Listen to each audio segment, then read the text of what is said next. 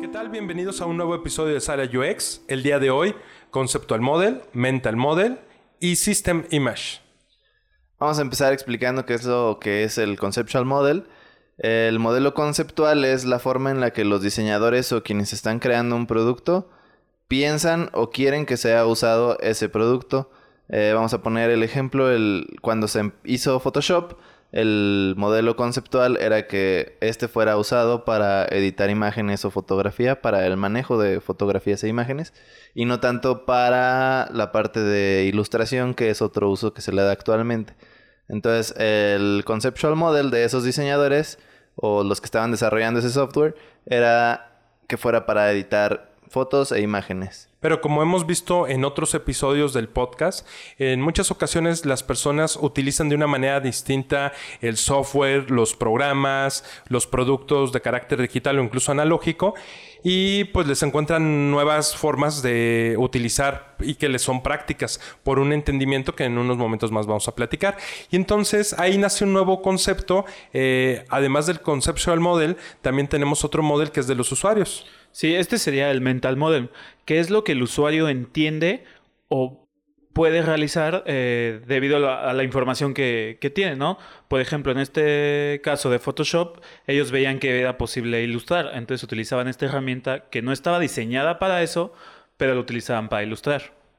Y entonces, eh, al final, los desarrolladores van tomando algunos elementos de lo que están viendo, cómo lo están utilizando los usuarios y lo van incorporando también en las herramientas hasta que hacen una herramienta o un software más robusto.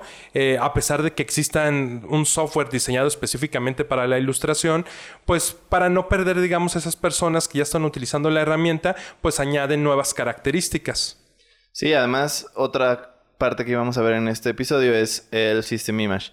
El System Image lo que es es como toda la información que hay disponible sobre el producto, todo lo que puedan encontrar en internet, en wikis, foros, blogs, el manual, antes que venía en disco y traían manual, también ahí lo podías encontrar, este, todo lo que se pueda encontrar. Y también el System Image va con como tú ves el producto.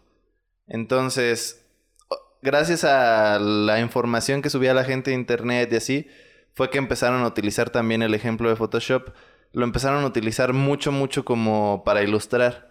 Entonces, ese System Image creó un cambio en el mental model de las personas y por eso también se empezó a utilizar Photoshop para ilustrar. Y los creadores de Photoshop o los de Adobe se dieron cuenta y decidieron adaptar y darle mejoras para que también Photoshop sea un programa en el que tú puedas ilustrar y tener todas las herramientas necesarias y no que lo estés usando así como, pues esto me sirve más o menos para simular esto, sino si te dieron las herramientas. ¿Por qué? Porque están adaptando su producto al mental model de los usuarios, que es una buenísima opción cuando tienes un producto y si el research te está arrojando eso que no se está utilizando bien o el concepto del model que tú tienes es muy diferente al mental model de los usuarios, pues ahí es cuando tú tienes que adaptarte o buscar la forma de hacer que empaten más esos modelos.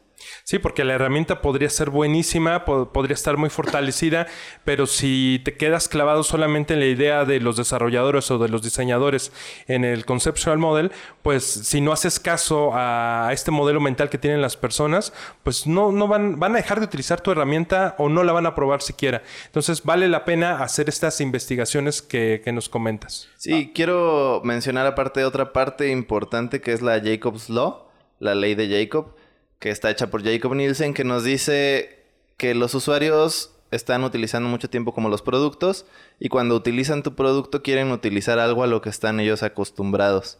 Entonces, esto también tiene mucho que ver con tú adaptarte o desde que vas a crear, saber a qué está acostumbrado tu usuario para crear algo basado con ese concepto.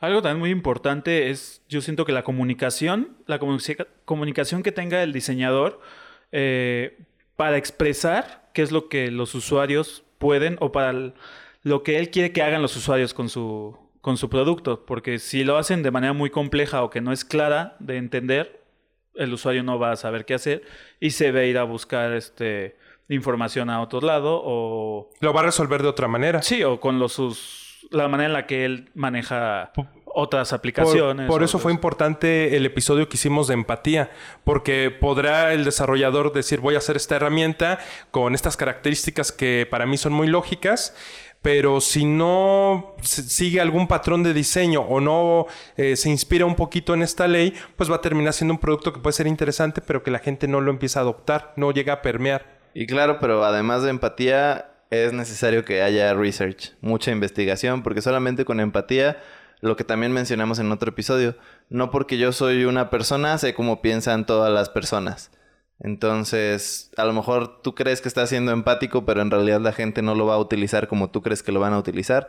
Todo eso te lo va a reflejar research. Más adelante veremos diferentes metodologías para la investigación, sobre todo la de test AB, que pueden fortalecer esta parte de investigación y otras técnicas más que iremos comentando mucho más adelante en el podcast. Pero también fíjense que teníamos otro ejemplo eh, que utilizan los usuarios que normalmente no son diseñadores. Eh, la mayoría de las personas hemos utilizado un procesador de textos y este procesador de textos eh, pues el más conocido es el de la empresa Microsoft Word, que tiene pues eh, ya ubicados algunos elementos de sus barras de herramientas y que nosotros cuando empezamos a utilizar eh, open source como LibreOffice encontramos que hay una alternativa a Word que es Writer o también podemos utilizar Google Docs y entonces es ahí cómo se mete esto de Google Docs y de LibreOffice y de Word con el tema que estamos estudiando. Pues, por ejemplo, ese es un ejemplo de la Jacobs Law. La gente durante muchísimo tiempo estuvo acostumbrada a utilizar Microsoft Word. y en su interfaz ya sabía dónde estaba el botón para hacer ciertas cosas, para ponerlo en negritas, para subrayar, cambiar la fuente, cambiar el tamaño. Todo eso la gente ya lo tiene como bien entendido, sabe bien dónde está. Entonces, como duró tantos años Microsoft Word, Ahora que empezó a salir, por ejemplo, Google Docs, que es otro que veo que ya utilizan mucho o que la gente se está moviendo para utilizarlo en el navegador, Google Docs tiene una interfaz muy muy similar a lo que es la de Microsoft Office, Microsoft Word más bien. Y esto es porque se están adaptando a lo que el usuario ya conoce, a lo que el usuario ha usado. A su mental model. A lo que está acostumbrado. Entonces su conceptual model está adaptado al mental model de los que van a ser sus usuarios.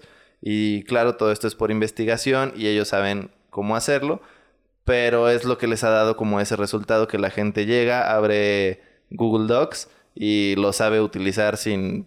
Se siente familiarizado, ¿no? No, no tiene problemas para, encontrar las herramientas y para moverse a través de él. Y la curva de aprendizaje va a ser mucho más pronta, ¿no? No van a tardar tanto en poder utilizar las herramientas.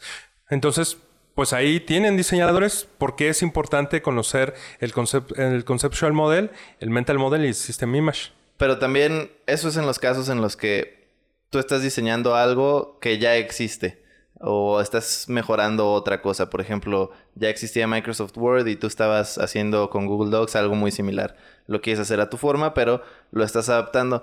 Otra cosa es que cuando tienes un producto diferente o que los usuarios a lo mejor no han utilizado tanto o no hay tanto conocimiento sobre eso, no hay un mental model bien creado de este producto, es cuando tú tienes que utilizar todo lo que hemos mencionado durante los, los anteriores episodios, que es affordances, signifiers, mapping, feedback. Todos estos nos ayudan con la discoverability, como la descubribilidad. Sí. Este, y si tú utilizas bien todos estos conceptos y sabes cómo mapear, sabes dónde poner signifiers, sabes cuáles son tus affordances, si tienes todo esto bien identificado, puedes hacer que aunque el usuario no tenga un mental model creado por previos usos de aplicaciones o productos similares, va a llegar a tu producto y va a decir, ok, sé cómo, lo, sé cómo utilizarlo solo con estarlo viendo porque la discoverability está muy bien hecha pero tiene que nutrirse de todos estos elementos que ya hemos estado abordando en el podcast. Así es, entonces todos estos elementos que hemos visto nos llevan a poder manejar bien el conceptual y el mental model y saber cómo, pues que hay que tratar de mezclarlos o de empatarlos lo mejor posible para que tu producto sea mucho más fácil de usar. Y para que el usuario no se estrese ni se, ni se complique, ya que eso es lo que un diseñador busca, ¿no? Que la mejor experiencia para el usuario. Excelente, pues esto es Sala UX y también estamos en redes sociales. Eh, estamos en Facebook y Twitter como Sala UX Podcast y en Instagram como Sala UX. Pues es todo por el episodio del día de hoy. Muchas gracias. Recuerden darnos follow en Spotify o en donde nos escuchen. Gracias. Nos vemos. Gracias.